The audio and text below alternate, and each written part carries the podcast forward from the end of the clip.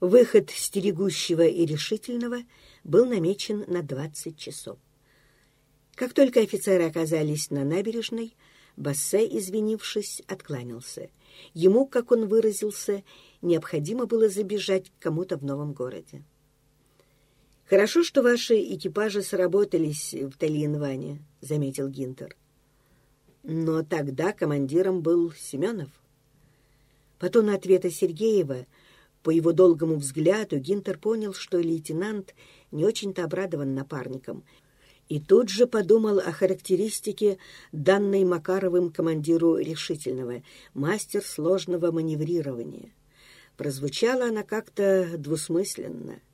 Маневрирование на императорской яхте «Штандарт», на которой тоже служил Бассе, под взглядом высочайших, предполагало не столько морскую, сколько житейскую тактику.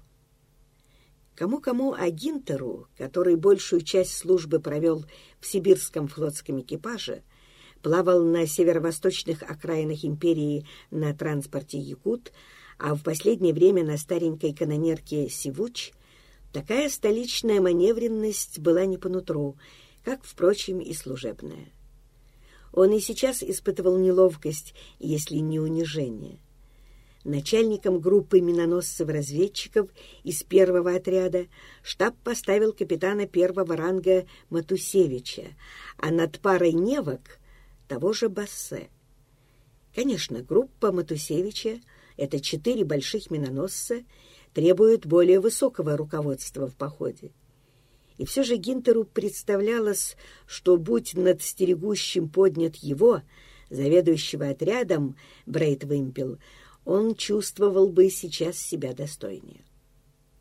Впрочем, почему над стерегущим?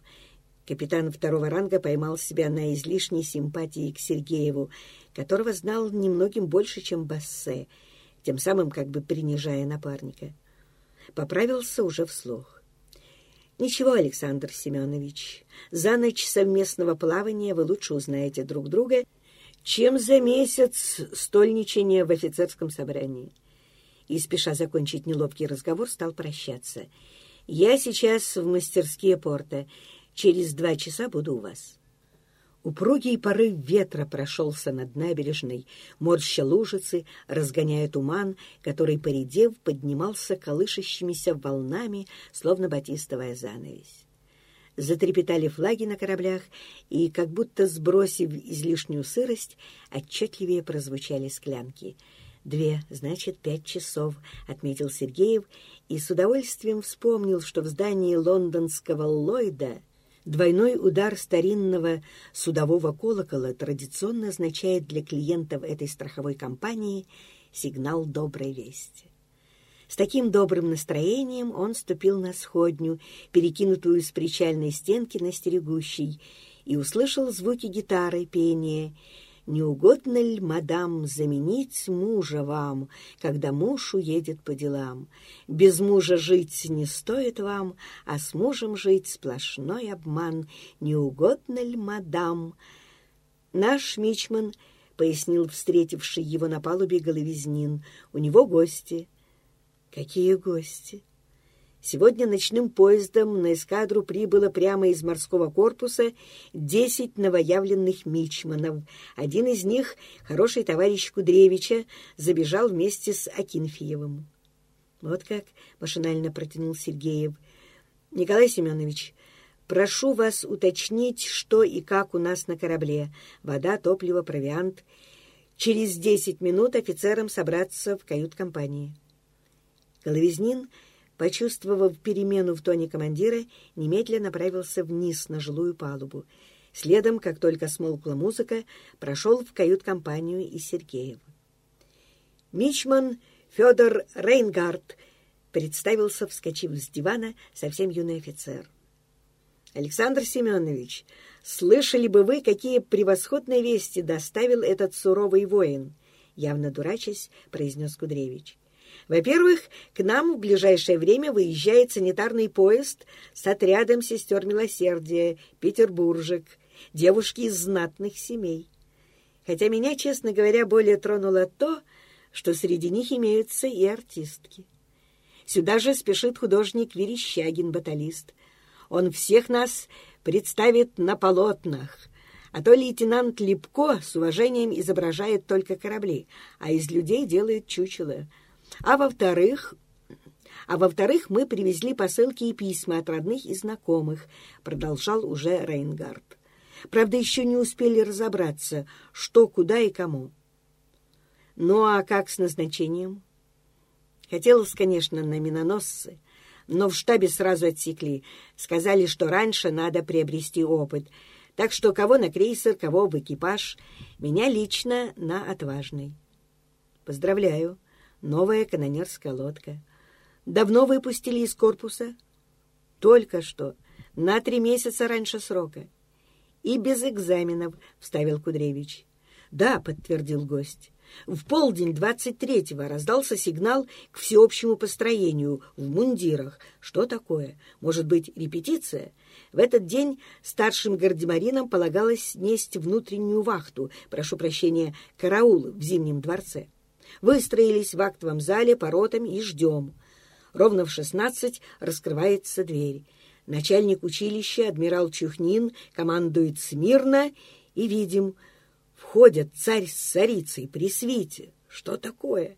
Рейнгард так живо изобразил выражение лиц удивленных гардемаринов, что вызвал подобное и на лицах Кудревича и Акинфеева.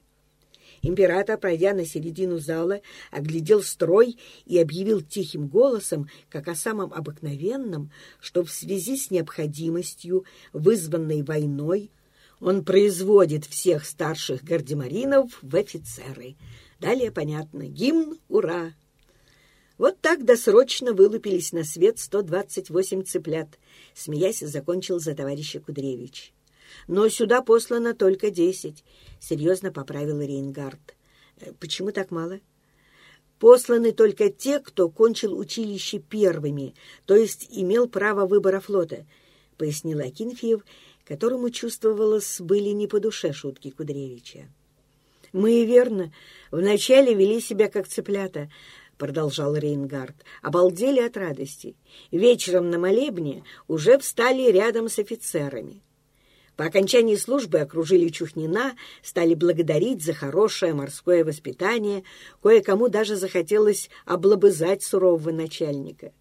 Правда, адмирала поцелуя не проняли. 4 февраля, когда принимали присягу, трое или четверо из наших немного запоздали на церемонию, обмундировывались на ходу. Так Чухнин при всех, а присутствовали родственники, знакомые, барышни, разнес их, как мальчишек, тут же приказал арестовать и посадить на гауптвахту. Арест, ладно, да ведь стыдно. Вся радость была отравлена. Это верно. Чухнин горяч на выражение чувств. В 1893 году мне пришлось быть свидетелем его чувствования во Франции, в Тулоне. Сергеев произнес эту фразу таким тоном, что веселое настроение упало даже у Кудревича, который прокомментировал «Минуй нас пуще всех печалей и барский гнев, и барская любовь». Зато дорога в Порт-Артур — сплошной праздник — в Харбине на нас еще спустилось сияние славы варяга. Пришли газеты с телеграммами о героях Чемульпо. Говорили, что их ждут в столице. Кудревич вздохнул. Вот счастливцы! Нам бы так выйти навстречу япошкам, подраться и в Питер к барышням. Слава ордена, сладкие поцелуи и газеты. А тут каждый день то в патрульные, то в ремонт. Врага видим не ближе горизонта. Фланируем по рейду, как штабные наместника с сестрами милосердия по этажерке. Разговор перебило появление в кают-компании инженер-механика и старшего офицера.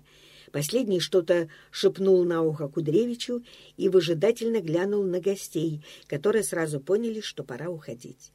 «Господа», — сказал Рейнгард перед прощанием, — «в Москве к нам на вокзал приезжала молодая красивая дама — которая просила передать на стерегущий небольшую посылку. «Возможно, моя жена, она сейчас в Москве», — спокойно предположил Головизнин. Кудревич обрадовался. «Превосходно!» Командир взглядом остановил Мичмана и обратился к гостям. Прощайте. Заходите с посылками или без. Всегда рады вас видеть. «До скорого свидания», — подтвердил Рейнгард и вышел вслед за Акинфеевым. «Позвольте, господа офицеры, без предисловия. У нас мало времени», — начал Сергеев, как только отзвучали на палубе шаги. «Лично командующим мне передан боевой приказ. Сегодня в двадцать часов мы вместе с Решительным снимаемся с якоря и секретным порядком следуем в ночную рекогносцировку. Наша задача